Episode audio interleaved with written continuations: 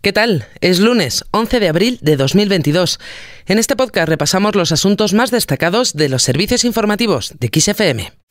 XFM Noticias con Carmen Desmonts. Las milicias prorrusas han tomado el puerto de Mariupol en Ucrania.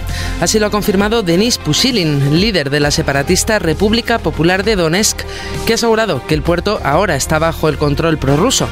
Mientras tanto, el presidente de Ucrania, Volodymyr Zelensky, ha advertido de una ofensiva aún más grande en esta región, en el este del país. Eso sí, Zelensky ha asegurado que están preparados para esas acciones y que van a responder. Eso sí, las tropas ucranianas han anunciado que tras 47 días resistiendo, la de hoy será su última batalla. No tienen munición, están diezmados y combaten incluso los heridos de guerra. Mientras tanto, el portavoz del ministro de Defensa ucraniano, Alexander Motsuniak, ha dicho este lunes que si Rusia ataca a Kiev, dependerá de cómo se desarrolle la batalla en el Donbass, al este del país, donde ahora las tropas rusas centran su ofensiva.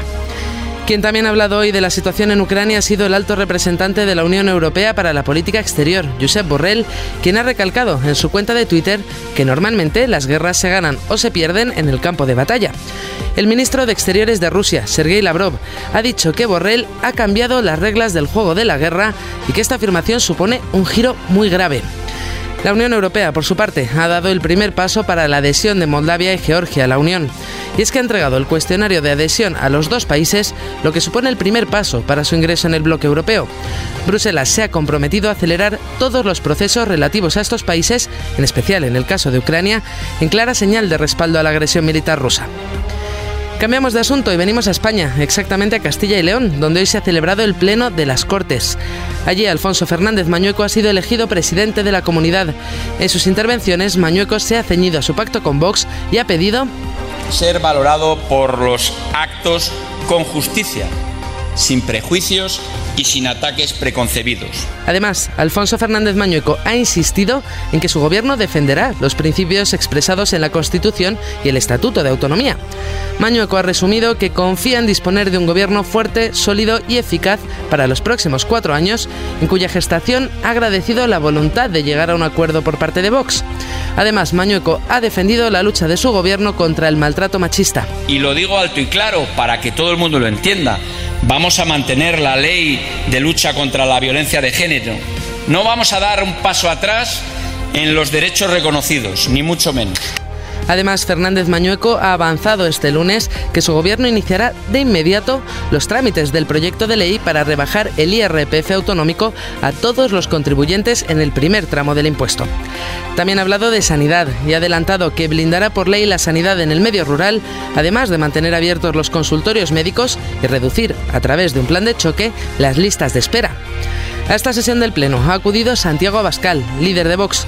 Ha asegurado que este pacto es una gran esperanza para muchos constituye una gran esperanza para millones de españoles que están observando este gobierno de coalición como una posible alternativa para toda España.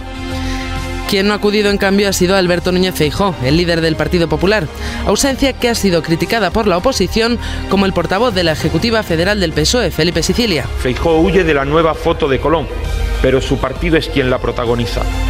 Con Feijó escondido, es Vox quien marca la línea política del Partido Popular. Seguimos hablando del Partido Popular porque ya tiene fecha para el Congreso del PP de Madrid.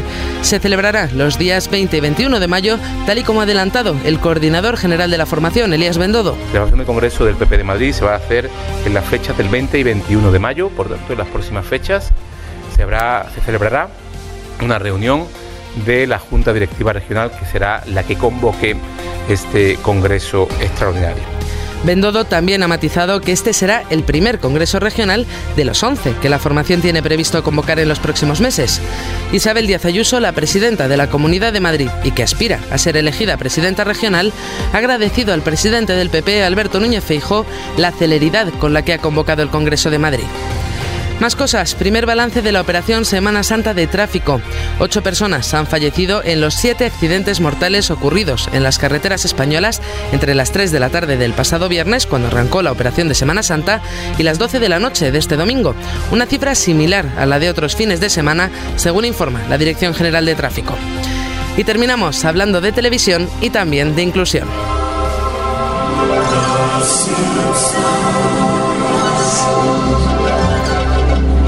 Quien más y quien menos, todo el mundo conoce esta sintonía. Es de la popular serie de dibujos animados Los Simpson, que contará por primera vez en sus 33 años de historia con un personaje sordo que necesitará el uso del lenguaje de signos.